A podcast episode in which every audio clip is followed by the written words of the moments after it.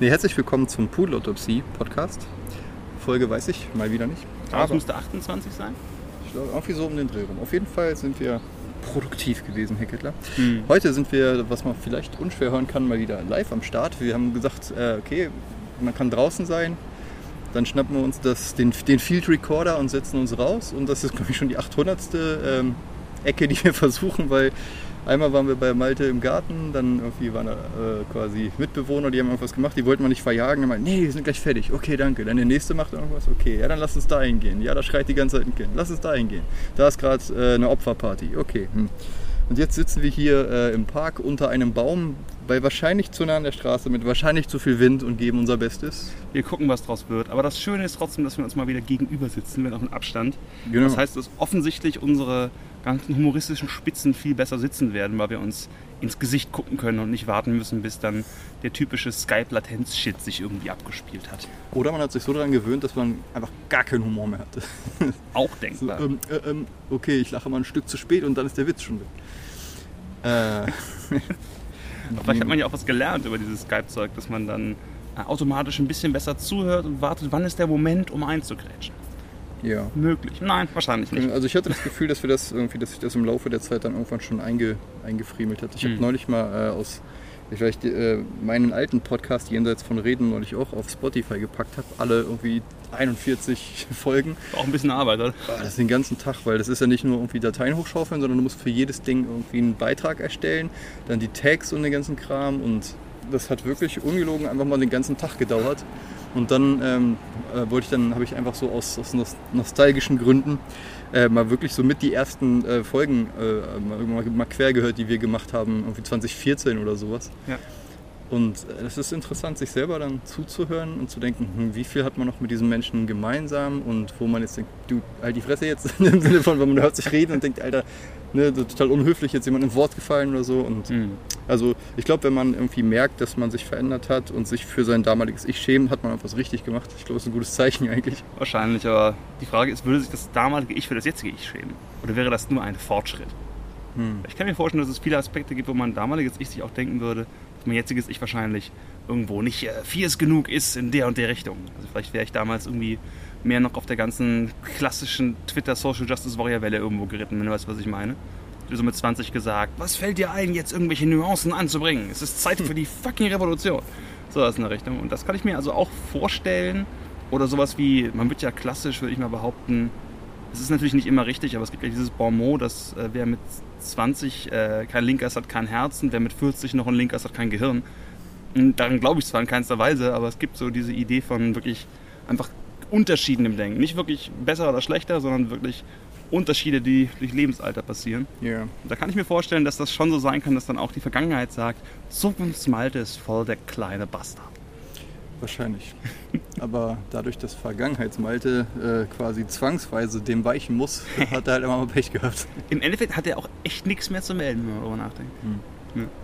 Interessant. Hat überhaupt nichts mit unserem Thema zu tun, aber äh, uns war man nach. Ja, äh, man, Genau. man mag uns das nachsehen. Wie gesagt, wir, ähm, also war jetzt Ewigkeiten irgendwie drin und eingemauert und wir haben alles nur remote gemacht. Ja. Neulich haben wir das erste Mal seit äh, fünf Monaten oder wie Mhm. lange auch das immer geht, das erste Mal wieder Straßenmusik gemacht. Also wir meinten, ah, lass mal draußen Musik machen. Wirklich Straßenmusik wahrscheinlich seit über einem halben, dreiviertel Jahr sogar, oder? Wir haben doch im letzten Winter wahrscheinlich keine gemacht. Nee, also im Straßenmusik nicht, aber ich meine, dass wir überhaupt zusammen Musik gemacht Also haben. überhaupt die Deerwood-Instrumente, die Deerwood-Songs, das ist fantastisch. Genau, und dann halt irgendwie haben wir uns äh, in der, in der Stadt eine Ecke gesucht, wo man halt gebührend Abstand von, sowohl voneinander als auch vom Publikum haben kann.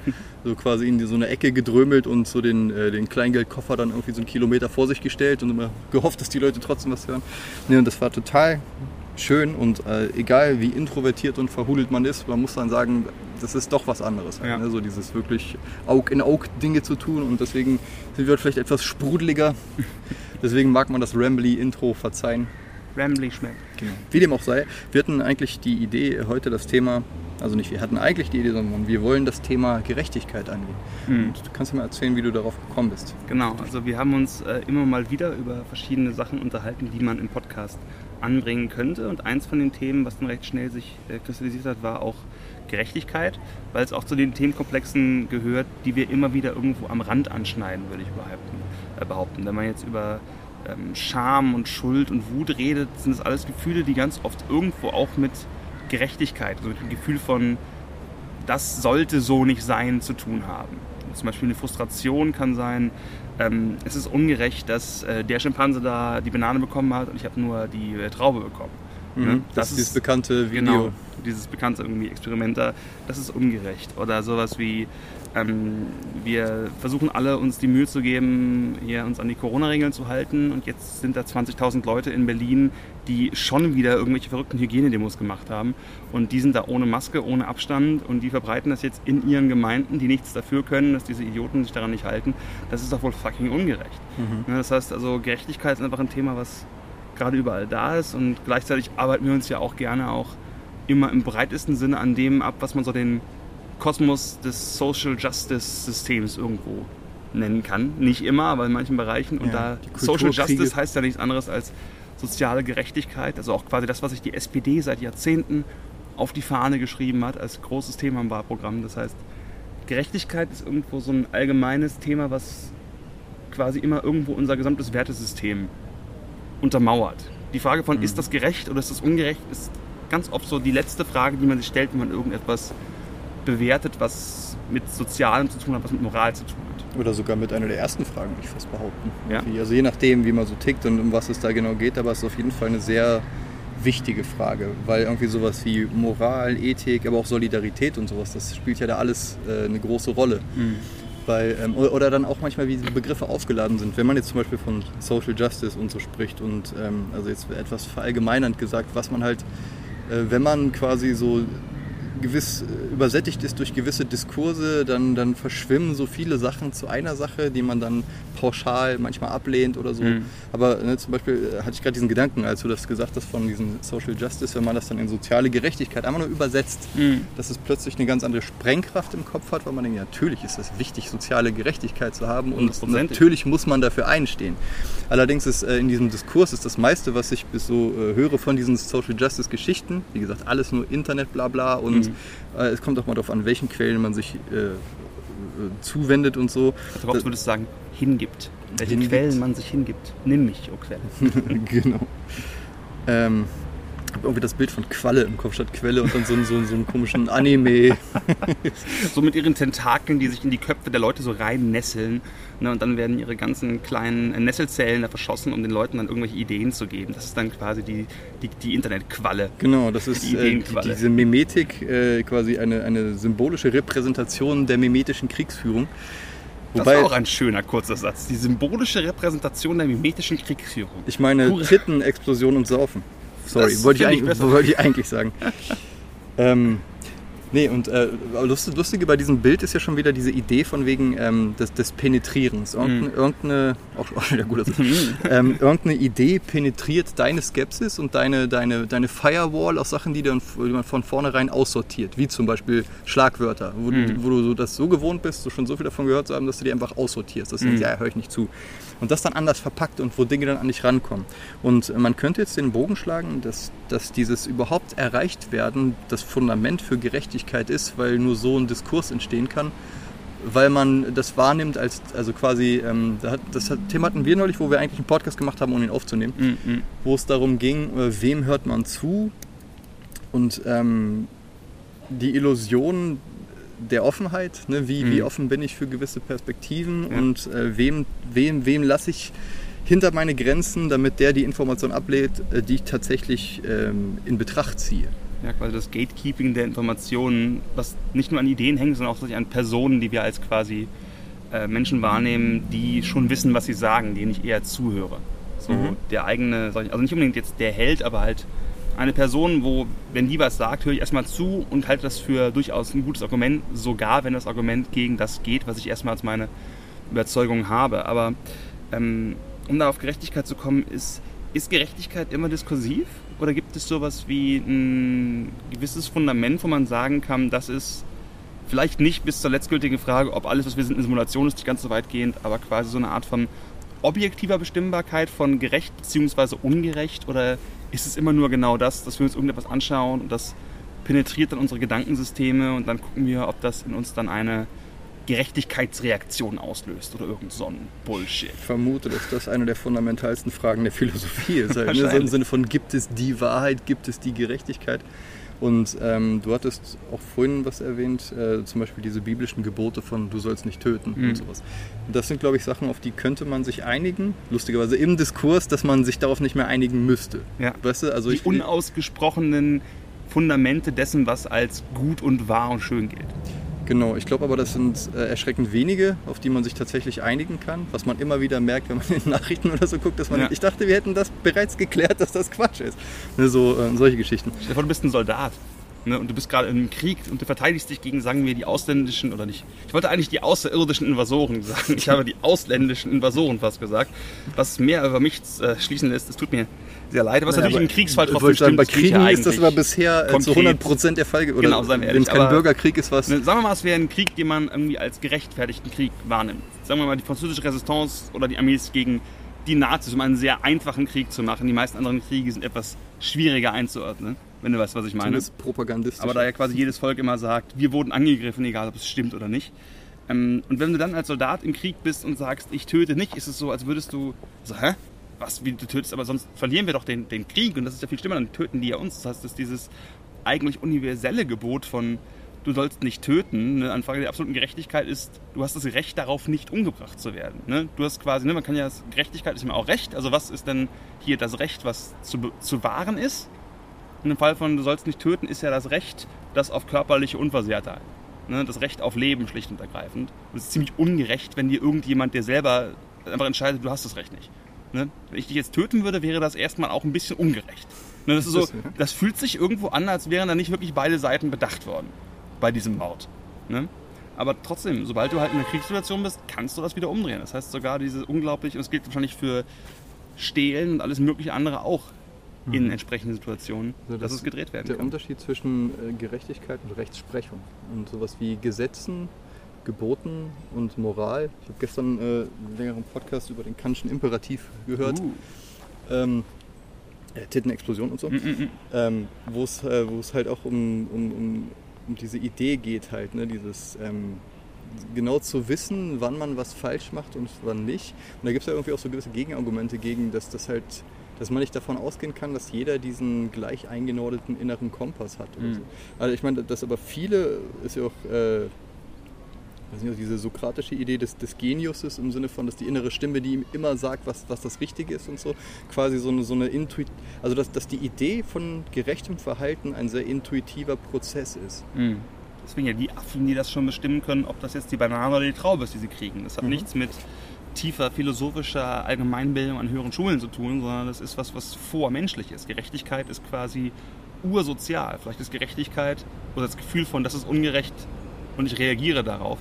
Sowas wie der fundamentale Kit von Sozialsystemen. Und das Zusammenleben. Und das Interessante ist, dass man das, wenn man das aus, aus der Ecke aufrollt, so ziemlich nachvollziehen kann, würde ich sagen. Mhm. Ne, so, du bist mit einer Zehnergruppe unterwegs und das ist eigentlich immer ziemlich klar, was fair ist und was nicht. Mhm. Wir haben begrenzte Ressourcen, wir teilen das alles und so.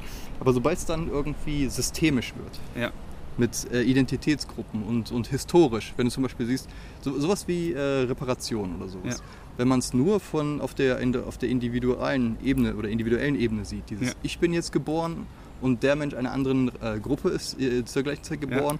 Keiner von uns hat irgendwas mit der Historie zu tun, hat irgendwas ausgelöst oder sonst was, hat Mhm. nichts verursacht. Ja. Wir sind aber Teil von Strukturen, die halt uns transzendieren oder einfach überlagern über und Ja. so. Und dann, ähm, ich glaube, da sind ganz, ganz viele Diskurse, wo sich die Leute streiten, die die, die Ebenen verwechseln, nämlich das Individuelle. Zum Beispiel äh, äh, als, äh, als Deutscher mit Holocaust und solchen Geschichten konfrontiert zu sein. Da habe ich auf der individuellen Ebene halt überhaupt nichts mit zu tun, weil es mich da nicht gab. Deswegen Mhm. kann ich zu 100% sagen, äh, ist nicht meine Schuld, im Sinne von habe ich nicht verursacht, Ja. ist nicht mein Ding und äh, kann mich quasi, äh, wenn dann irgendwie jemand sagt, ja, die Deutschen, bla bla bla, kann ich mich als Person davon komplett äh, freimachen, weil Mhm. da gab es mich noch nicht. Das heißt, ich kann de facto da nicht äh, daran beteiligt gewesen sein. Auf der anderen Seite, und da kommen wir zu dem Unintuitiven, wenn man die Perspektive wechselt von seiner Lebenszeit weiter raus aufs Historische, da wird es dann plötzlich knifflig, um es mal etwas runterzuspielen. Ja. So dieses Systemische, okay, was ist mit, mit, mit Ländern oder mit, mit, mit Gruppen, die durch die systemische Unterdrückung oder sonst was äh, sich halt gewisse Privilegien erwirtschaftet oder strategisiert, das ist kein Wort, oder was soll ich meine, Mhm. er, erschaffen haben. Ähm, was machen wir da mit der Gerechtigkeit? Und da hast du diese verschiedenen Programme, die konter zueinander laufen. wirkt so, als wäre beides auf jeden Fall wahr. Ähm, um kurz auf diese Frage des Individuellen im Historischen zu kommen, da gibt es dann natürlich das äh, gute Gegenargument, was glaube ich auch von der klassischen Seite, sagen wir mal zum Beispiel von der antirassistischen Seite gerade genommen wird, ist, dass natürlich warst du nicht dabei, als der Holocaust passiert ist. Oder als Amerikaner warst du auch nicht dabei, wenn du jetzt in unserem Alter bist, sprich Mitte 30, als noch die Sklaverei gab und sowas in der Richtung. Aber es wird dann kompliziert, wenn man sich ähm, fragt, wie exakt die eigenen individuellen Lebensbedingungen durchaus zu tun haben mit, dem, sag ich mal, äh, mit den historischen Situationen. Ähm, als Deutscher zum Beispiel, ähm, mein Großvater ist äh, im Zuge der ganzen Nazi-Geschichte als Bergbaumensch irgendwo nach Elsass-Lothringen gegangen, als es gerade deutsch besetzt war. Hat da dann Karriere gemacht, ist da erfolgreich geworden in der Bergbauberatung, ist dann zurück nach Deutschland, ist dann in Salzgitter irgendwann nach einer Entnazifizierung, die aber nur so ein bisschen lief, aber die gab es auf jeden Fall, ähm, dann so Schichtführer geworden in einem recht großen Bergwerk in Salzgitter. Und das heißt, ähm, man kann durchaus argumentieren, dass seine gesamte Karriere damit zu tun hatte, dass er in einem Regime, das den Leuten Karrieren gegeben hat, die regimetreu waren, was in dem Fall auch heißt, entweder mittragen oder aktiv teilhaben an eben bis zum Punkt eben von der Vernichtung von Menschenleben im Zuge des Holocaust in allen möglichen kleineren Abstufungen dazu. Und dass das dann quasi die Grundlage des familiären Vermögens irgendwo gewesen ist. Dasselbe kann natürlich sein, dass äh, die IG Farben und deren Leute, die halt quasi äh, gesagt haben, wir haben das und das dann irgendwo günstig eingekauft, Raubkauf, wir haben von Zwangsarbeit profitiert und sowas in der Richtung. Und das, also es ist dann noch einfacher zu sagen, wenn quasi exakt die Firma, die dafür zuständig war, davon profitiert hat, aber im weiteren System ist es halt schon so, dass, auch wenn es im Endeffekt, wir sind ja jetzt beide keine reichen Herren und kommen nicht aus reichen Häusern, es fühlt sich also irgendwie sehr falsch an, aber es ist schon so, dass ähm, es gibt diesen gewachsenen Wohlstand bei sehr vielen Leuten, nicht bei allen Leuten, aber doch bei sehr vielen Leuten. Bis zu einem Punkt, wo es so ein gibt, was ich ein bisschen unfair finde, aber wie, du bist arm, obwohl du weißt, wie hast du das denn geschafft? Ne? Fühlt sich nicht ganz richtig an, aber es ist Fühlt sich rassistisch an. Fühlt sich rassistisch an, ich weiß, was du Ich meinst. fühle mich stark Genau, ich diskriminiert. fühle mich stark diskriminiert. Aber es gibt halt dieses gute Argument, dass es viele von den Sachen gibt, die wir nicht wirklich wahrnehmen. Die wir gar nicht als gerecht oder ungerecht empfinden, weil sie einfach so da sind. Ja, weil es unsere Nulllinie ist. Genau, weil es unsere Nulllinie ist, die durchaus über der historischen Nulllinie ist von jemandem, dem all das geraubt worden ist, beziehungsweise der irgendwo nie die Gelegenheit hatte, davon zu profitieren. Gutes Beispiel in den USA ist halt dieses Ding von der GI-Bill. Das finde ich ganz spannend. Das sind alle Soldaten, wiederkamen aus dem Zweiten Weltkrieg. Und äh, du hattest dieses riesengroße Wirtschaftswachstumsprogramm, was den ganzen Soldaten allen eine Möglichkeit durch super günstige Kredite sich Häuser zu kaufen. Und halt Grundbesitz und ein Haus da die Grundlage von Wohlstand. Und durch offen so debattierte und auch wirklich auch mehr oder weniger offen so geschriebene Richtlinien ähm, ist das keinem Schwarzen irgendwo zugute gekommen. Das heißt, das gesamte Gesetz wurde so geschrieben, dass all diese Hilfsmittel nach dem Krieg nur weißen Soldaten und deren Familien zugute kamen, die dadurch Wohlstand aufbauen konnten, der heute halt immer noch prozentual um Vielfaches höher ist als der von schwarzen Amerikanern. Das heißt, du hast also auch wirklich sehr viele Wirtschaftsprogramme, die dezidiert nicht schwarzen Leuten, also schwarzen Leuten nicht zugute kamen. Da kann man also durchaus sagen, dass das Elemente sind, wo irgendwo auch das, was ich lebe jetzt, hat damit nichts zu tun, nicht ganz stimmt, weil bei vielen Leuten, nicht bei allen, aber auch bei vielen, ähm, dieser historisch gewachsene Wohlstand Ja. irgendwo da ist, der da ausgeklammert wird, implizit. Und wenn man das so reinnimmt, ist es so, dass tatsächlich das, auch wenn es schwer sichtbar ist, es ein gutes Argument für die Gerechtigkeit im Jetzt gibt. Natürlich hast du niemanden umgebracht, aber es gibt, also gerade in meiner Familie, meine ganzen Onkel, die alle irgendwie Großonkel, die alle gestorben Tiermann sind. haben ihn umgebracht. Ich war einfach so viele verdammte Nazis in meiner Familie, soweit ich weiß. Und das ist so, wenn man darüber nachdenkt, ist es schon so, wie viel impliziter Wohlstand ist dadurch Raub irgendwo passiert oder definitiv. gekommen. Und das ist so ein Ding von, auch wenn wir selbst es nicht haben, ist es so, dass es trotzdem eine Relevanz hat fürs Jetzt. Und dann zu sagen, da gibt es eine, zumindest eine ernstzunehmende Diskussion über die Frage der Gerechtigkeit, auch dann im Sinne von Reparationen. Ähm, sei es jetzt der USA an irgendwo die schwarzen Amerikaner, sei es jetzt im Zuge von Deutschland an, den, an die Juden, die es ja zum Beispiel gegeben hat. Kann sich das so beschreiten, ob die hoch genug war, wie auch immer, aber es gab ja Reparationszahlen, die tatsächlich als wirklich gutes Beispiel für, wie könnte man das machen, in den USA hochgehalten werden. Ist auch schwer, da eine Zahl dran zu schreiben. Es ist ne? unmöglich. Also, du kannst an keinen Menschen lebende Zahl ranstellen. Und auch zu gucken, wo in der Geschichte eben nicht der Gewinner eines Konflikts den anderen ausgebeutet hat. Und äh, dass man sagt, okay, ab einem gewissen industriellen Maßstab ist es, äh, kommen jetzt Gesetze zur Wiedergutmachung, was natürlich ein total naives Wort dafür ist. ja, ja. Ähm, oder Reparation oder sowas. Ähm, das ist auch, also äh, das, das macht es ja so, das Wort knifflig ist so, so lustig unpassend, dass ich das dafür übernehmen muss. Es ist sehr passig, weil es so eine gewisse Art von nicht ganz zu lösender Komplexität Ja, aber darstellt. knifflig klingt so nach Kniffeln und nach Spiel und das ist halt Ja. so total das super bierernste Thema. Alle halt, sterben, das ist ein bisschen knifflig. Deswegen finde ich es witzig. Die Rassenfrage. Das ist knifflig. Genau. Hm. Okay. Das ist, wird der äh, quasi, ähm, der, der Titel des Podcasts wird Gerechtigkeit in Klammern knifflig. Ja. Findest du dich einen guten Titel? Ja. Ähm, Ein kniffliges was sagen wollte, genau, und das ist halt ähm, dieses Ding, dass man sagt, okay, das macht total Sinn, darüber nachzudenken, wie äh, zum Beispiel dieser systemische Rassismus oder nicht Mhm. nur Rassismus, sondern einfach äh, immer, wenn irgendwie Identitätsgruppen oder Gruppierungen irgendwelcher Art, wie auch immer das sei, Mhm. das heißt geografisch, äh, rassisch, was auch immer, Ja, ja. irgendwie, Ähm, benachteiligt sind durch Systeme, dass das total sinnvoll ist, darüber zu sprechen, weil wir uns als irgendwie ähm, hoffentlich äh, demokratisch gesinnte, ethische Weltenbürger, die wir doch hoffen zu sein, wahrscheinlich nicht hinkriegen. Ich möchte noch mal kurz sagen, da, da wir es immer tun, dass äh, wir so viel englischen Kram hören. Wenn wir rassisch sagen, meinen wir racial, also den englischen nicht aufgeladenen Begriff. Wir meinen eigentlich eher im weiteren Sinne ethnisch. Ich finde es irgendwie wichtig nochmal zu sagen, weil wenn ich irgendwie auf der Straße anhöre, der rassisch redet, würde ich denken, ja, stimmt. rassisch, okay. Siehst du, das war ein Bias, äh, also quasi, das ist immer das Problem mit, mit aufgeladenen Worten. Ne? Ja. Das ist genau das, was ich vorhin meinte mit Social Justice Ja. oder so und stimmt definitiv. Also ich habe das jetzt irgendwie in das, in das Deutsche übersetzt, aber ja, Und ich meine... es ist definitiv super neutral im Genau. Englischen.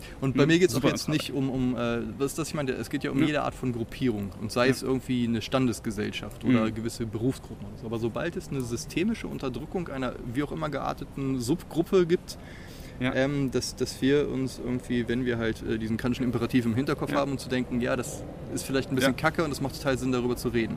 Auf der anderen Seite ist es dann auch, äh, sobald dann sowas wie Schuld kommt, ne? so, dieser Zeigefinger, der ausgepackt wird, was glaube ich auch das ist, was mich so oft abschreckt an dem Diskurs, ist halt dieses pauschale Ausgeschimpft werden für Mhm. irgendwas, was sich in Lass uns mal die, die Auflösungsebenen benennen, dass wir darauf zurückgehen können. Das, was Mhm. ich vorhin meinte, das Individuelle. Mit Sascha ist 82 geboren, ich habe nichts mit Nazis Ja. zu tun. Das ist mein, sagen wir das System 1, wobei das, da, da kommen wir uns mit Kahnemann in die Quere. Ja, sagen ja. wir einfach das, das äh, System Sascha. ja, genau, mein, mein Ich-Bild, also Ja. quasi das Individuelle. Dass sich dann irgendwie, äh, sobald sowas kommt wie äh, Schuldzuweisung tatsächlich, Ja. das, das, da hast du so ein, so ein nee, habe ich nicht gefunden, so ein 404-Moment im Kopf Ja, ja. von wegen, ja, aber da gab es mich nicht, wie soll ich daran schuld sein? So, also das, das wirkt, sich, äh, wirkt für mich unlogisch und einfach absurd. Also ich kann dafür nicht verantwortlich gemacht werden. Und deswegen kommt da wahrscheinlich eine Menge, äh, äh, auch, das siehst du ja auch, wenn, wenn Leute online miteinander reden oder es zumindest Ich versuchen. dachte gerade an fair antwortlich, wie fair trade, wie fair Ja, und dann Antwort. antwortlich. Ich kann nicht auf eine faire Weise dafür an, darauf antworten. Auch wenn es missverstanden ist, fand ich es gerade irgendwie ein bisschen Das ist sinnvoll. Fair antworten. Genau, also das, das, das ist halt, du kannst halt jemanden nicht für irgendwie, äh, also diese vererbte Schuld ist halt ein sehr kniffliges Ding, aber eben ähm, sowas wie eine gewisse, eine Verantwortung, die man übernimmt und nicht auf, ja, ist auch wieder schlecht zu sagen. Also sagen wir so zumindest eine gewisse, eine gewisse Bewusstseinsebene. Und diese Idee, also als das aufkam mit von wegen hier check your privilege, ne, so Mhm. überprüfe deine eigene Privilegiertheit, Ja. also die Art und Weise, wie der Diskurs geführt hat, da kommt mir so ein bisschen die Kotze hoch. Halt Ja. immer so dieses, ne, schmeiß dich in den Dreck, du musst dich erstmal komplett irgendwie erniedrigen, dass du dann überhaupt das darfst und du bist der schlimme Kolonialherr und du, ne, du krebst dann hier Ja. mit Hartz IV rum und denkst, bitte was? Sowas irgendwie. Aber auf der anderen Seite, ähm, wenn man mal dieses ganze Vitriol da rausnimmt Ja. und Gift und Galle und einfach nur guckt, so ja, aber systemisch betrachtet Mhm. ist definitiv da was dran. Das ist nicht Ja, was, ja. was man einfach mit einer Handbewegung von einer, von einer Tischplatte fetzen kann und sagt, nee, da gab's mir nicht, fickt euch alle. Ja. Yay, Playstation spielen. So, man muss darüber reden. Und gerade deswegen ist es so wichtig, diese Systeme nicht durcheinander zu bringen. Weil Persönlichkeits-Sascha kann da echt nichts für. Irgendwie, äh, Rassen-Sascha, dun, dun, dun. Also halt, also ich Deutschland-Sascha, Historie-Sascha oder so. Das ist halt was anderes, wo man sagt, okay, dann kann man da nicht mit Schuld kommen, aber vielleicht mit Verantwortung oder mit solchen Sachen. Und dann Ja. sind Leute, glaube ich, auch bereiter oder bereitwilliger über Dinge zu reden, wenn die nicht das Gefühl haben, die sind erstmal pauschal in der Schuld und müssen dann beweisen, dass sie es nicht sind, weil das ist, glaube ich, auch das Ding, was mich in der aktuellen, bei so vielen Sachen so, so aufregt und so emotional, wo ich einfach so eine, so eine Ver Verhärtung spüre. Mhm. Dieses, dass du pauschal Täter, Bösewicht und äh, der Teufel bist und du musst jetzt quasi alles dafür tun, um das nicht zu sein. Ne? So dieses, du bist, musst ein Ally sein und musst alles signalisieren und die Hashtags benutzen und so. Und das fühlt sich einfach komplett falsch an auf Ja. einer persönlichen Ebene. Also da finde ich es äh, spannend, weil ganz viel von dem, was dann da diskursiv eben diese Ge Gemüter eben zum Kochen bringt, ist irgendwie immer die Frage von, was, was hört man quasi in diesem Gerechtigkeitsdiskurs? Hört man quasi jemand, der nicht sagt, du Sascha bist ein schlechter Mensch, sondern jemand, der sagt, äh, du Sascha bist in einen sozialen Kontext eingebettet und aus dem heraus macht es Sinn, dass du als Teil dieses sozialen, historischen Kontexts mit Verantwortung übernimmst. Vollkommen Aber oft ist es so, dass man das nicht hört, sondern dass man hört, alle weißen Männer, hä, ich bin ein weißer Mann, hä, die meinen mich, hä, was? Nein, ah. Das heißt, ähm, viel von dem, was tatsächlich auch im diskursiven Schlagabtausch passiert, aber auch in der Art, wie es tatsächlich verwendet wird, um, egal wen du jetzt quasi nimmst, um Seiten aufzumachen. Also ich würde sagen, am beliebtesten quasi ist ja quasi in dieser ganzen Anti-Social Justice Warrior Bashing-Geschichte. wenn man sich jetzt irgendwen anhört, der sich einfach quasi, was suchen sich die AfD-Leute, um den ähm, bunt behaarten, äh, genderfluiden Demonstranten irgendwo quasi sie so dastehen zu lassen, dass ihr Publikum sie nicht mögen wird. Der Strohmann ohne Ende. Indem sie komplett rumstromern. Das heißt, ähm, sie bringen das komplett auf die persönliche Ebene. Ja. Dieser Mensch hat zu dir gesagt, dass du das und das nicht mehr darfst. Und das ist nicht das, was die Personen unbedingt damit gemeint haben. Vielleicht haben sie sogar überspitzt. Wir sind ja eigentlich, würde ich sagen, Menschen, die für Überspitzung in Debatten sind, um eine lebendige Debattenkultur zu haben. Ja. Aber in dem Moment, wo diese Überspitzung so genommen wird, dass sie auf dich genommen wird, die Überspitzung rausgenommen wird, hast du das Argument so gedreht, dass du dich nur als Personensystem Sascha, als Sascha im Jetzt angegriffen fühlst von du bist schlecht, weil du der weißen heterosexuellen äh, deutsch-kolonistischen Ethnie angehörst also musst du mir jetzt, keine Ahnung, einen Smoothie bringen, also was in der Richtung. Mhm. Und das ist so, das ist äh, ungerecht. Man kann sich sogar streiten, ob das ungerecht ist, aber das ist genau diese Reduktion der Ganzen auf diese persönliche Ebene, wenn viel von dem, was man eigentlich diskutieren möchte, was wahrscheinlich auch von der Seite, die diese Argumente anbringt, was diskutiert werden sollte, ist eben die Ebene der breiteren Verantwortung. Aber ja. das genau diese diskursive Verschiebung von breite soziale, konzeptuelle Gerechtigkeit, die sich dann natürlich hoffentlich irgendwie auch physisch dann manifestiert, aber eben nicht dieses Ding von du Sascha bist schlecht, sondern das sind diese historisch gewachsenen mhm. äh, rassistischen zum Beispiel Strukturen eben, in denen wir dann natürlich als weiße Menschen eingebettet sind als der Teil, der irgendwo über 500 Jahre eine Menge Scheiße gebaut hat, aber eben nicht als Individuum, sondern das ist quasi diese grobe Struktur, in der wir aufgewachsen sind. Da können wir sogar als Menschen, die reingeboren sind, nichts für. Das ist genau das, was du meinst. Du kannst nichts dafür, dass du als weißer Mensch irgendwo in England 1870 reingeboren worden bist in keinster Weise. Und trotzdem muss man klar sagen können, dass es halt höchst rassistische, ausbeutende, plündernde Strukturen irgendwo waren. Ja. Und das, um aber eben das Argument weg davon zu bringen, zu sagen, die SJW-brüllenden Feministenleute sind das so, bring es eben darauf, dass du nur hörst, du Sascha bist scheiße. Und noch, noch schwieriger ist es tatsächlich, wenn diese Personen das sogar sagen. Wenn, das, ist ja, das, das Umdrehen der Gerechtigkeitsdebatte ist ja, es gibt ja durchaus Menschen, die sich quasi hinstellen und den Gerechtigkeitsdiskurs verwenden und dann zu sagen, du darfst dich jetzt nicht auf diesen Kinosessel setzen, weil du bist weiß und straight und furchtbar mhm. und ich als füge nicht exakt diesem Bild führende, nicht Minderheit, aber Gruppe X ein, nutze das jetzt für mich aus. Ja. Und auch wenn das selten passiert, gibt es diese Momente.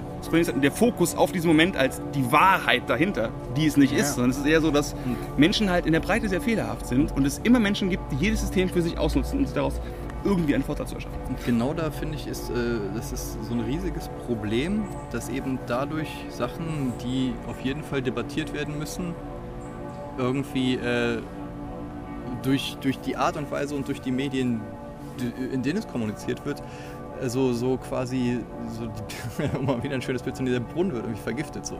Im Sinne von Auch da möchte ich mir ein Disclaimer einbauen. wieder ein gutes Bild. Hello. Ein kniffliges Bild. Kniffliges Bild.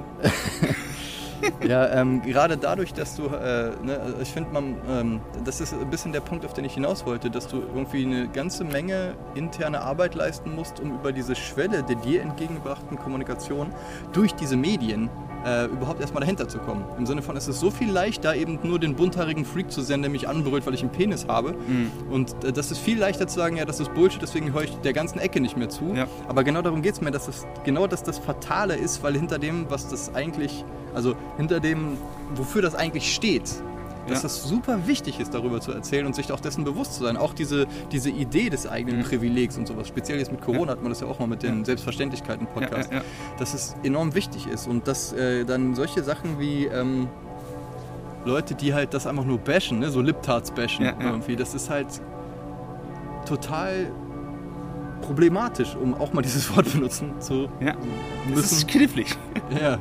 Ähm, und äh, quasi, also das war immer das Ding. Ich hatte immer das Gefühl, dass so, dass so, äh, dass, dass man so Identitätspropaganda, die halt irgendwie so aus dem rassistischen Kontext kommt, immer super schnell kapiert hat mit, ja, das sind Faschos, dem musst Ja. du nicht zuhören, das ist Quatsch, was die erzählen. So dieses irgendwie so, wenn du jetzt deine dein, dein Wert als Mensch anhalt deines Melaningehalts ausmacht, Ja, ja. ist das halt so ein bisschen aha und so. Und äh, quasi dann aber zu sehen, also quasi in meiner Jugend, als, als älterer Mann kann man das ja schon mal sagen, hatte ich nicht das Gefühl, dass, dass, dass das so ver, ver, verdreht war, dass in dem Namen der Sachen, die ich wichtig finde, so viel Quatsch erzählt wird. Ja. Natürlich auch nur den Quatsch, den ich höre. Durch ja. Algorithmen und sonst was. Genau, wird halt das präsentiert, was dafür sorgt, dass du dich aufregst. Genau, und das ist so, und ich würde lügen, wenn ich sage, dass ich da nicht bestimmt ein paar Monate ziemlich drauf äh, in, dieses, in dieses Rabbit Hole gegangen bin. Wir hatten so diesen Podcast äh, angehört, wir beide, der hieß Down the Rabbit Hole, wo es halt um so einen Typ geht, der auf YouTube alle möglichen äh, Alt-Right-YouTuber im weitesten Sinne oder zumindest peripher dazu gehört hat und dann irgendwann da auch wieder rausgekommen ist. Aber bei mir und Sascha in verschiedenen Aspekten hatten wir beide eine sehr ähnliche Zeit, wo wir auf YouTube in so ein Loch gefallen sind, wo man irgendwie plötzlich mit Leuten konfrontiert gewesen ist, denen zugehört hat, wo man denkt so, Moment mal, was zum Teufel reden die da eigentlich für ein Shit? Aber gerade so als, in meinem Fall auf jeden Fall, als ähm, einsamer Incel-Dude, nicht exakt, aber so mal übersteigert, war ich da irgendwie die Zielgruppe und ich habe es irgendwie geklickt und die Algorithmen haben einen da reingezogen. Total faszinierend. Und das ist so das Interessante daran. Also, ähm, und es gibt so Figuren, die werden dann irgendwo zugerechnet, was ich halt so nicht sehe. Also speziell, wenn man halt diese, sobald du diese Linie in den, in den, in den Sand malst, wo gesagt wird, das ist links, das ist rechts. Das ist wieder sehr einfach. Du gehörst jetzt zu der Gruppe, also muss ich dir gar nicht zuhören, Genau. weil Und, und das ist so Quatsch, weil zum Beispiel irgendwie, wenn, wenn Leute wie fucking Joe Rogan dann irgendwie als, als, als, als rechtskonservativ Mhm. dargestellt werden, der super Kiffer, Ja. was weiß ich was, äh, Comedian Hollywood tut. ja, Man denkt, ja, was läuft hier falsch? Oder halt, ne, ich hab der ganzen, bin der ganzen Peterson-Sache sehr. Also da bin ich extrem drin gewesen. Ich habe äh, quasi alle Podcasts gehört, habe die Bücher gelesen, die Ja. Vorträge, auch die Vorträge, als er irgendwie einfach nur Professor an der Uni war und so. Und bin da so tief drin, um zu sehen, wie oft falsch über ihn berichtet wird. Ähm, ich meine, äh, definitiv ist er deutlich konservativer als das, was ich mir sonst reinziehen würde. Ja, ja, so, und das ist vielleicht auch nicht, also es ist auch immer zu denken, nur wenn man irgendwas konsumiert, ist man sofort Fanboy und sagt zu allem Ja und Amen. Das ist ja auch schon wieder Quatsch. Ne? Das Also, nicht, aber es gibt den Mere Exposure-Effekt. Es, gibt, äh, genau, und das ist ja das, Effekte. was, was unser Einstieg in das Thema Mhm. war, zu sagen, ja, okay, wem höre ich zu?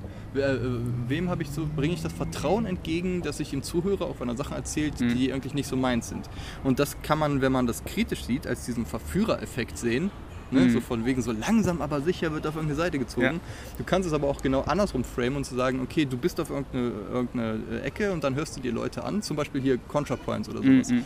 Ne, dass man sagt, okay, ich war ziemlich abgeschreckt von diesem ganzen SJW-Kram, einfach durch die Art und Weise, wie ich das vermittelt bekommen Ja. habe. Das kann man, glaube ich, so gut formulieren, weil das heißt nicht, sagt dass es so ist. SJW als quasi. Aber ich habe es als sehr schrill, sehr Gruppe. hysterisch und sehr schuldzuweisend wahrgenommen Mhm. und eben nicht interessiert am Diskurs, sondern interessiert an dem Powerplay. So habe ich das wahrgenommen für mich geframed. Mhm, Habe mhm. mich dadurch angegriffen gefühlt und ähm, war dann in dieser Ecke... Hier wurde nur das System Person Sascha dagegen Äh, Argument präsentiert. Größtenteils, wobei ich halt auch Mhm. die Argumente schon verstanden habe mit diesem ganz systemischen, aber mir war die Ebene und die Hysterie sehr unschön und dann diese Idee mit Sabis und alles hört auf und jeder, Mhm. der nicht sofort meiner Meinung ist, Ja. äh, bla bla. Ne, das hat sich für mich sehr, sehr begrenzt angefühlt. Und äh, dann ist aber zum Beispiel sowas wie jetzt ContraPoints oder sowas, Mhm. das ist äh, so, so eine Trans-YouTuberin, äh, die halt einfach wahnsinnig sympathisch ist Ja, ja. Und, und witzig und interessant. Ähm, magst du werfen? Ich habe gerade einen Ball dazu gekriegt. Würde, aber meine Beine sind tatsächlich beide Ach so. eingeschlafen, deswegen kann ich das Genau. nicht tun.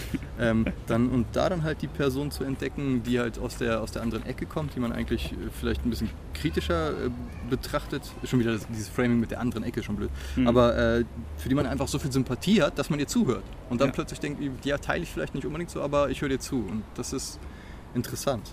Ja. Und ähm, um mal auf unser großes Thema der Gerechtigkeit zu kommen, ist halt Mhm. auch so, wie gerecht kann man sein, wenn man weiß, dass man immer eine begrenzte Perspektive und ein begrenztes Wissen hat. Und äh, ich glaube, dieses sich Mühe zu geben, auch wenn es eine Illusion bleibt, Mhm. vielleicht äh, da zu gucken und den Leuten zuzuhören, denen man nicht unbedingt zustimmt, ist, ist ein wertvoller Ansatz. Aber es ist trotzdem auch äh, wieder dieser Fallstrick, dann zu denken, nein, aber dann bin ich ja so offen und habe jetzt alles im Blick, was Ja, man natürlich ja. nicht hat. Und wie, wie kann man da gerecht sein, ohne Ne, ich glaube, einem bleibt fast Ja. nichts anderes übrig, als sich eben auf diese intuitive Ebene wieder zu begeben. Was ich spannend finde, ist bei der Art, wie quasi in Debatten über diese großen Themen der Gerechtigkeit, also eben, eben ähm, Klimagerechtigkeit oder halt eben ethnische Gerechtigkeit, ne, ist ja gerade sehr groß mit Black Lives Matter und so weiter in der Richtung, ist die Frage von, ähm, auf wessen Seite ist es ruhig zu bleiben? So ein bisschen dieses, es gibt ja, man kann ja sehr gut argumentieren, dass wenn ähm, jemand sich durch diese Polizeigewalt, die ja definitiv existiert, bedroht fühlt und dass Leute da aus der Community sterben und dass man sich selbst eben auch, ich vermute, es gibt einfach so einen anderen An- Angstfaktor. Wenn man halt als, als schwarzer Mensch durch den Alltag geht, in eine Polizeikontrolle kommt, logischerweise hast du den Faktor, du hast einfach Angst davor, dass dir das passiert, auch wenn es statistisch nicht so wahnsinnig wahrscheinlich ist. In Deutschland nochmal ganz anders als in den USA natürlich, aber trotzdem vom Verhältnis her. Und Angst reicht, unser Verhalten ganz stark zu beeinflussen. Man denkt nur daran, wie viel Angst die Frauen haben, alleine nachts durch den Park zum Beispiel zu gehen. Was statistisch gesehen Quatsch ist, ich aber wahrscheinlich genauso machen würde, weil dies reicht, eine schlechte Erfahrung, von der du weggelaufen bist, für den Rest deines Lebens irgendwo Panik zu haben, ist so wirklich diese Frage, bei diesen Debatten, an, wen, an wem ist es ruhig zu bleiben? Weil wenn du diese Angst hast, macht es ja eigentlich Sinn, dass du schrill wirst. Macht es Sinn, dass es die Wut ist und die Angst, die dich dazu treibt, überhaupt aktiv zu werden. Die Wut darüber, dass irgendjemand gestorben ist, der eben so aussieht wie du, in einem, in einem Framing wie du und der auch einfach du hättest sein können. Was zwar auch wieder ethnisch denkt, aber einfach wichtig ist, um quasi diese Frage der Polizeigewalt spezifisch an schwarzen Menschen irgendwo zu besprechen, obwohl die allgemeine Militarisierung der, Gewalt, der Polizei zum Beispiel, zumindest in der USA-Debatte ganz klar jetzt allgemein irgendwo auch auf alle zutrifft, aber doch spezifisch eben viel stärker auf schwarze Menschen. Dass dann, gerade, gerade wenn man an dieses alte Framing der wütenden SJWs denkt, dass es dann dieses, aber sie müssten doch eigentlich ruhig sein. Sie müssten mir dieses Argument sachlich und unpersönlich präsentieren und dann nehme ich das so als gut und gegeben wahr. Sobald es aber quasi eben diese Ebene der, der Wut annimmt, der emotionalen Basis des Arguments, in dem Moment sehe ich quasi mich als Person angegriffen und das ist auch schon wieder ungerecht, weil es ist dann nicht gerecht, dass ich als Person angegriffen werde. Obwohl die Wut es vielleicht auch ein bisschen blind macht und quasi auch den Angriff durchaus eher wahrscheinlicher werden lässt. Das heißt, in dem Sinne ist so dieses Gefühl von, ich als Person werde hier angegriffen, das ist ungerecht, vielleicht auch zu Recht irgendwo und deswegen passt mir der ganze Kram nicht.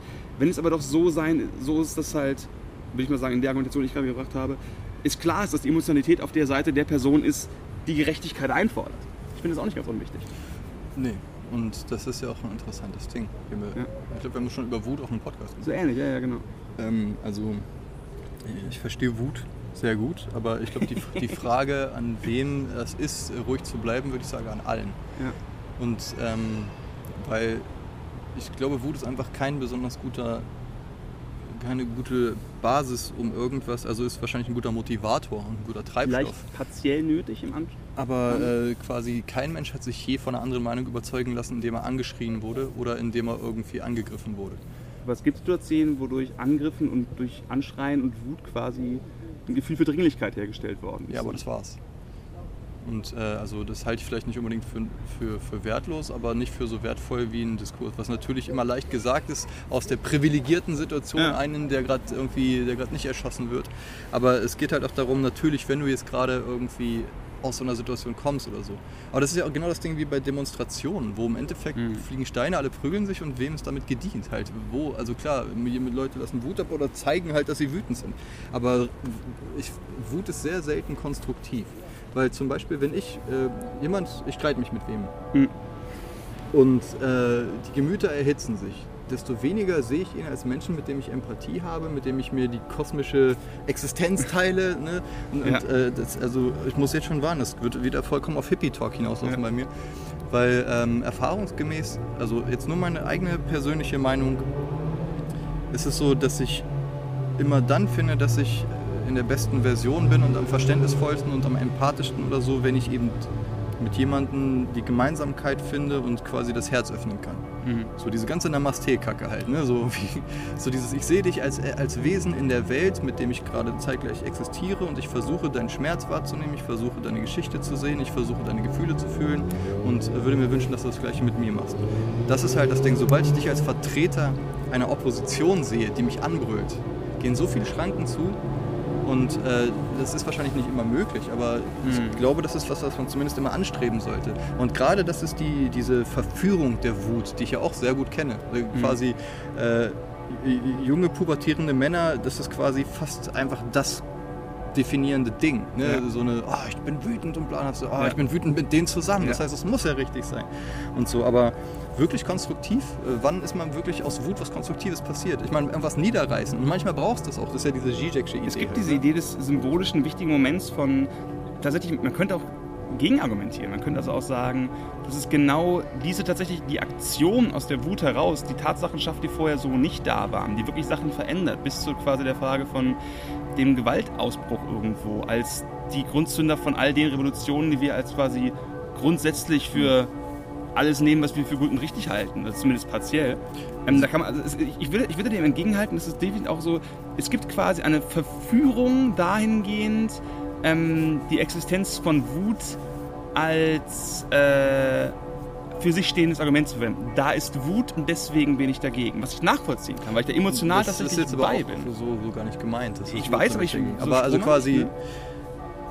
man neigt eher dazu, quasi äh, mit, mit Wut, weil es gibt eine Wut, in der du dich einstimmst und dann bist du dafür. Wir sind alle dagegen, wir lassen uns das und das nicht nehmen, wir tragen keine Masken. also, diese Wut, okay. Äh, das ist dann eine kollektive Wut, die Leute mitreißt. Und dann die Wut von wegen irgendwie, ja, yeah, was ist ihr, schreibt das nicht vor uns so.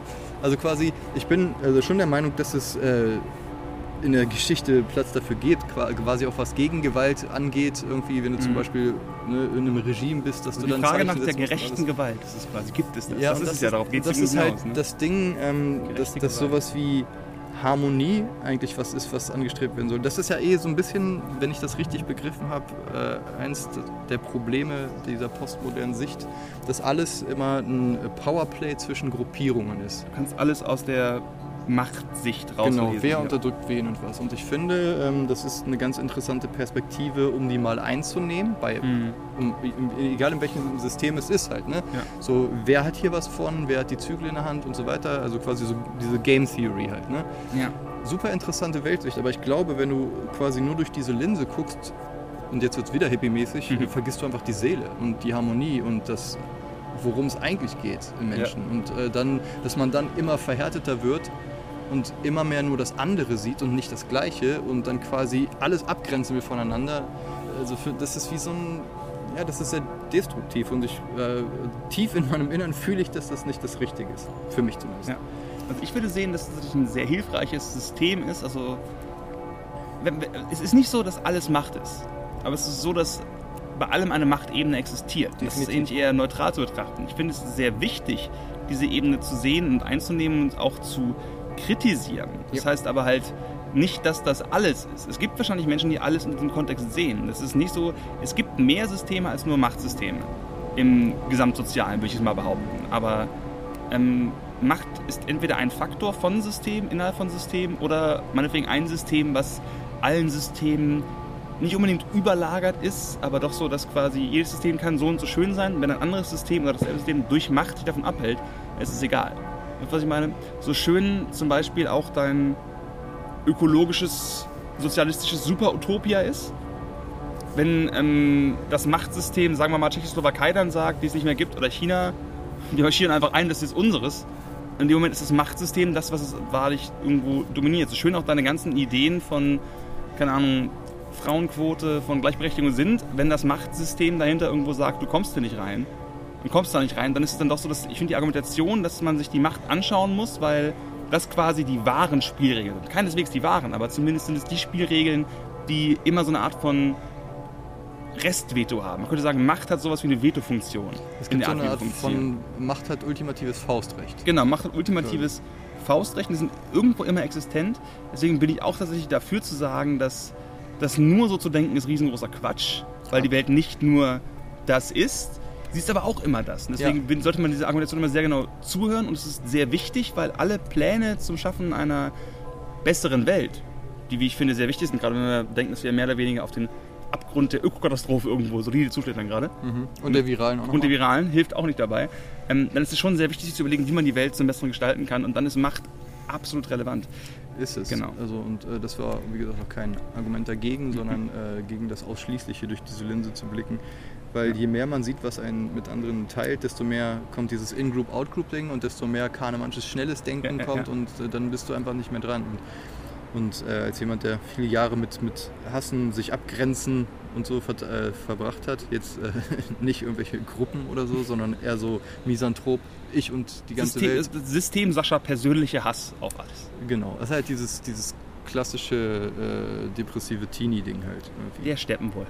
Ja, ja, genau. Und das Ding, dann noch so eine, eine gute Portion Selbstromantisierung Ja. mit, ah, ich bin ja der Steppenwolf. Oh Also, Gott, ich leide so sehr. Yes. so, und, und das ist halt was, was man sehr leicht missbrauchen kann und deswegen ist Wut auch immer so ambivalent. Also halt, wie gesagt, es gibt halt Dinge, die verdienen, beweint zu werden, die Mhm. verdienen irgendwie auch die Reaktion der Wut. Aber man sollte das Pulver nicht so verschießen, dass alles sofort, ne, nur weil ein Joghurt jetzt einen Namen hat, der vielleicht nicht Ja. ganz, so, äh, ganz so super politisch korrekt ist, so, ja, das ist jetzt vielleicht nicht ganz so wichtig, wie, wie, wie halt zum Beispiel, dass wir nicht. Das ist unser Mega-Vergewaltigungspudding. Genau. Okay, es gibt Ausnahmen. Das ist Knifflige Herr Kettler. Wer, wer kam auf die Idee? Knifflig. Naja. Was ich noch spannend finde bei Gerechtigkeit ist die Frage, wenn sich quasi Gerechtigkeit, äh, ich finde, das ist ein sehr wichtiges Thema tatsächlich, wenn sich Gerechtigkeit äh, quasi ausspielt gegenseitig. Ein gutes Beispiel ist zum Beispiel China, ne? hat eine Million Leute in mehr oder weniger Konzentrationslagern in Xinjiang.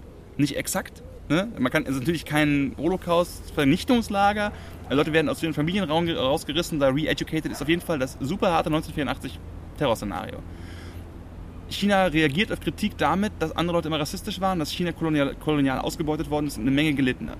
Ne? China verbraucht gerade die meisten äh, CO2 oder verbrennt die meisten CO2 global. Sagt aber, was stimmt, dass sie geschichtlich ausgebeutet worden sind, dass sie super lange nichts ausgestoßen haben und dass deswegen die Industrieländer viel mehr dran sind und mehr machen müssten, bevor China was machen muss. Was auch nicht die exakte Position ist, aber nah dran. Und das Spannende ist tatsächlich, dass alle Argumente stimmen.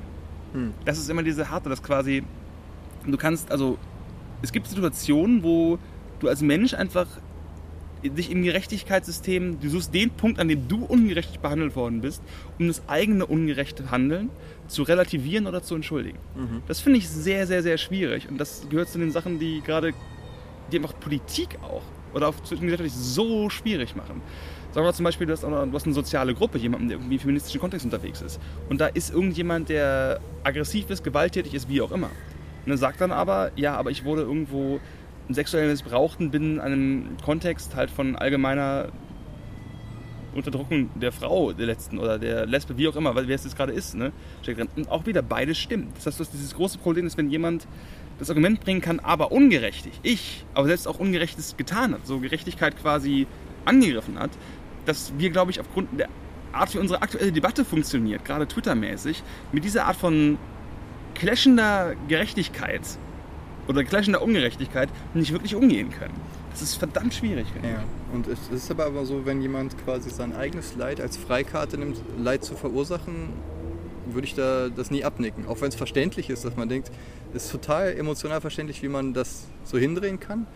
Aber es ist eigentlich nicht argumentierbar, Mhm. finde ich. So. Aber ist, nicht die, ist es nicht mehr oder weniger die gesamte Grundlage auch von, nicht die gesamte Grundlage, Quatsch, aber so ein wichtiger Teil von dem, was auch bei äh, dann Psychologen mit den Suchtkranken, dessen Namen ich immer wieder vergesse, Gabor Maté. genau, bei Gabor Maté, dass halt wir alle aus irgendwo Leitgeschichten rauskommen und gerade die Leute, die Leid verursachen, die also Drogen nehmen, sich selbst zufügen, eigentlich immer eine große Geschichte haben, wo ihnen auch Leid zugefügt worden ist. Oder dieses Buch, was jetzt gerade über Donald Trump veröffentlicht worden ist, von seiner Nichte, glaube ich, was zeigt, was für eine absolut beschissene Familienstruktur der Mann in manchen Bereichen wohl gehabt hat. Ich weiß nicht, wie viel man dem Ganzen glauben kann, aber es scheint relativ glaubwürdig zu sein. Aber zumindest das Argument kann es bestehen bleiben. Ähm, und dass er dann aber halt, wer jetzt so wahnsinnig viel Scheiße baut, dass du dieses Ding hast, dass einerseits ist es eine Art zu erklären, ne, aber andererseits ist es auch eine, eine Art zu entschuldigen auf seine Weise. Und ich glaube, da Ja. ist genau das Ding, wo zumindest mein, meine Intuition sagt, dass man diese beiden Sachen für sich selbst am besten voneinander trennt. Dass man sagt, erklären ist wichtig, ne? genau wie zum Beispiel in Dokus Hitler als Mensch darzustellen und Mhm. sowas. Das sind alles Menschen. So, und dass man versteht, wie es dazu kommt. Hier dieses, was wir neulich hatten über Milo und sowas. Äh, was aber und dass es okay ist, wenn jemand sagt, äh, ne, irgendwie, äh, zum Beispiel dein, dein, äh, dein feministisches Vergewaltigungsopferbeispiel. Ja, ja. Man sagt, ja, natürlich versteht man dann eher, wenn die so ein bisschen gereizter und sowas ist. Aber sobald das genommen wird, so quasi als Relativierung und deswegen darf ich mich jetzt verhalten wie das und das, das ist ne, irgendwie quasi. Ich glaube, das Problem ist immer, dass wir, dass wir so getrimmt sind, immer nach Schuld zu suchen und gern zeigen, ach, da ist der Fehler, die sind jetzt schuld, das ist jetzt schuld, da ist der Fehler. Mhm. Und immer so, als ob man irgendwelche irgendwie gearteten Autoritäten alarmiert, die es dann gut machen. Mhm. Und ich glaube, eine der fundamentalen menschlichen Sachen ist, dass man irgendwie sieht, wir alle haben meterweit den Arsch offen. Ja. so halt, ne? Keiner ist heilig, was das angeht. Und äh, zum Beispiel zu sehen, äh, sein, sein eigenes Mitgefühl, zum Beispiel, äh, das hier, da erzählt Duncan Trussell von, dass er von Ram das gelernt hat. Dass, äh, also das, das geht halt in so eine buddhistische Ecke und die haben zu Hause so, so Schreine. Mhm. Und es gibt äh, diese Art von, ähm, von, von Verehrungstraditionen, dass Mhm. du halt irgendwie quasi, äh, ich habe gerade die, die, die ganzen Worte dafür vergessen, aber dass du halt irgendwie, äh, zum Beispiel ba- baust du so einen Schrein hin mit Fotos von Leuten, die dich inspirieren. So ein Puja-Table. Genau, Ne? das war das Wort, was ich vergessen habe. Ich war Mhm. bei Ouija Board und das war auf jeden Fall. Das ist was anderes. aber Ich wenn man sich richtig viel Mühe gibt. Moment, ich musste kurz mein Motorrad hochdrehen, um allen zu zeigen, wie groß mein Penis ist. Mhm. Und meine Glocken läuten. Damit. Das passt aber auf jeden Fall wie die Faust aufs Auge quasi. Äh, genau. Und ähm, auf diesen Puja-Tabeln ähm, ist es so, dann, dass die manchmal dann halt irgendwie Fotos haben von ihren Gurus oder von, von der Familie oder so. Mhm. Aber eben auch von Leuten, von, wo du starke Aversion merkst. Zum Beispiel Trump, Mhm. Hitler, sonst was. Dass du quasi so dich damit konfrontierst, dass es dieses Wesen gibt Mhm. und zu versuchen, sich also das zu akzeptieren, dass das Teil der Existenz ist, dass es das gibt. Ja, So, ne, du kannst es drehen und wenden, wie du willst und die Welt schütteln, wie du lustig bist. Es gab Hitler ja. und es gab die Dinge, die darauf resultiert sind, dass es ihn gab. Und dann zu gucken, wie kommt es dazu und äh, quasi was in keinster Weise das Annehmen oder Gutheißen ist. So quasi, das ist nicht das Ersticken von Aktivismus oder das, das Willen, das, äh, das, äh, den, den Willen, dass es besser wird, aber eben nicht so das als, äh, nein, das darf nicht sein, weil er das ist. Du kannst nicht mehr verhindern, dass es ist. Weil aber es war du, bereits. Genau, und ähm, dass man dann halt irgendwie mit dieser ganzen Schuldgeschichte hinguckt und sagt, okay, tragische Figur ist schon fast Shakespearean, ne, diese Ja. Trump-Geschichte. Also ich habe das Buch noch nicht gelesen, ich weiß nur grob, diese Ja. ganze Narzissmus und fehlende Liebe der Eltern und so. Und äh, das ist, glaube ich, auch was, was Gabor Mate sagen würde, dass man sich halt anguckt, wie es dazu kommt und versucht mit Empathie dran zu gehen, aber nichtsdestotrotz, du erschießt den Löwen ja nicht, weil er ein Reh frisst. Das ist so, ähm, das ist ja nur bis Tiger King so.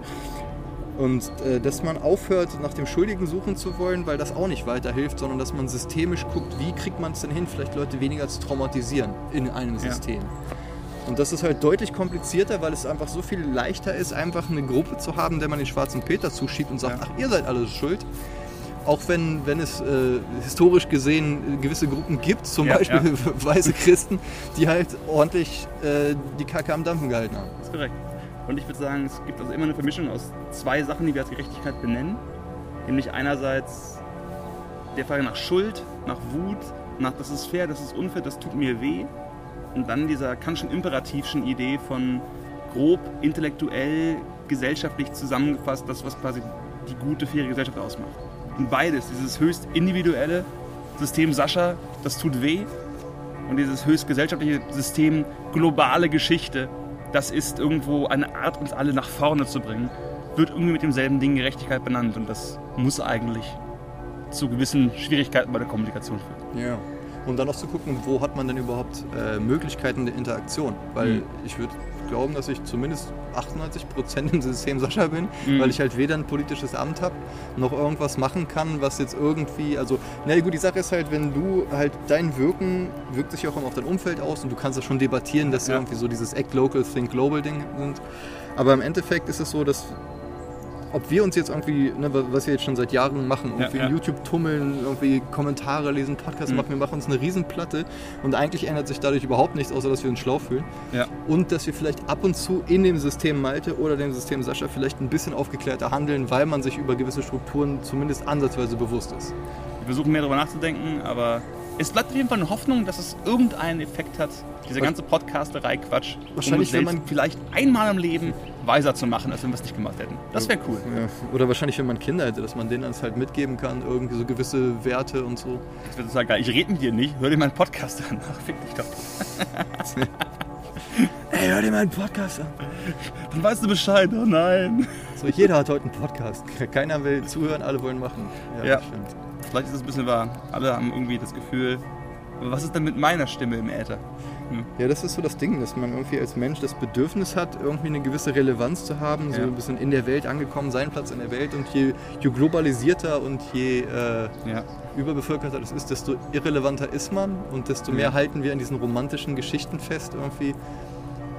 Und ähm, kannst die soziale Hierarchie ist quasi ohne Ungerechtigkeit nicht denkbar, weil du wirst sehr oft zwei Menschen haben, die gerne dasselbe Amt hätten. ja, und Hierarchie ist auch mal so eine Sache halt. Ne? Auch diese, wir hätten uns so den Mund vor sich reden können, auch über Meritokratie Ja, ja. und so. Und, äh, Hat man Hierarchie schon mal als Thema? Ich weiß es gar nicht genau. Also es, äh, als direkte Titelthema Geschichte noch nicht. Also es Lass uns fließt, mal aufschreiben, wer? können wir machen. Auf jeden Fall.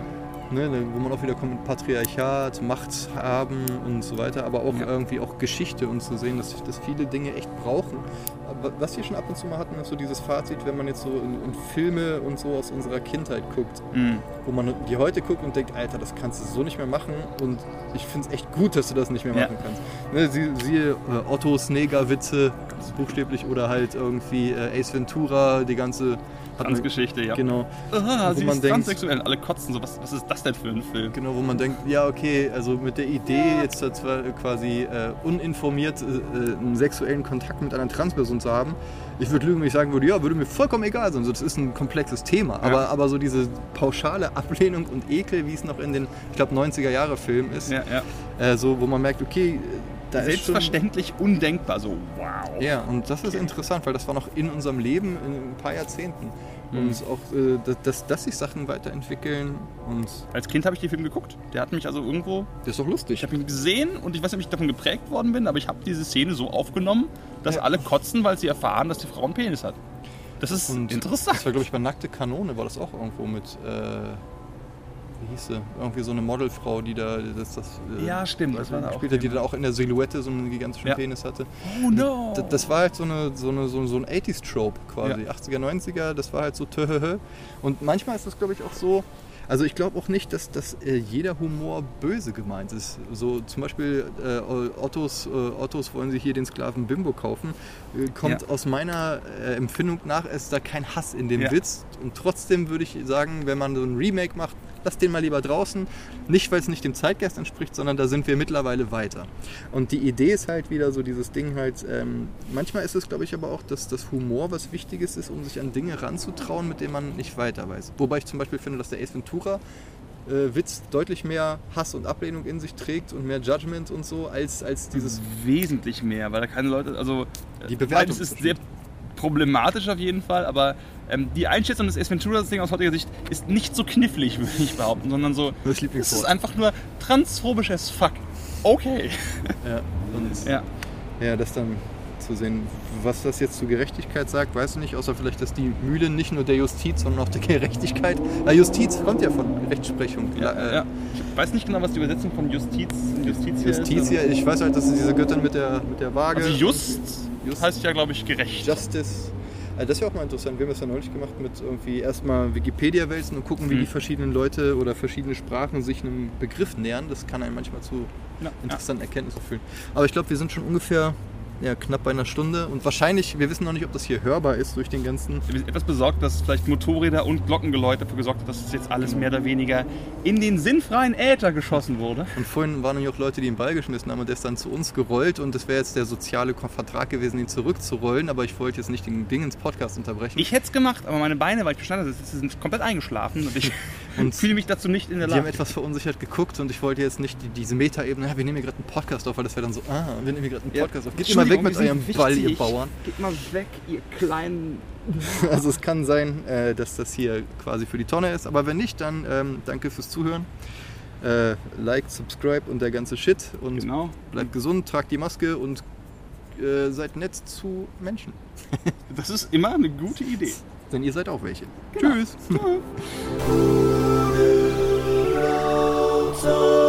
Tschüss.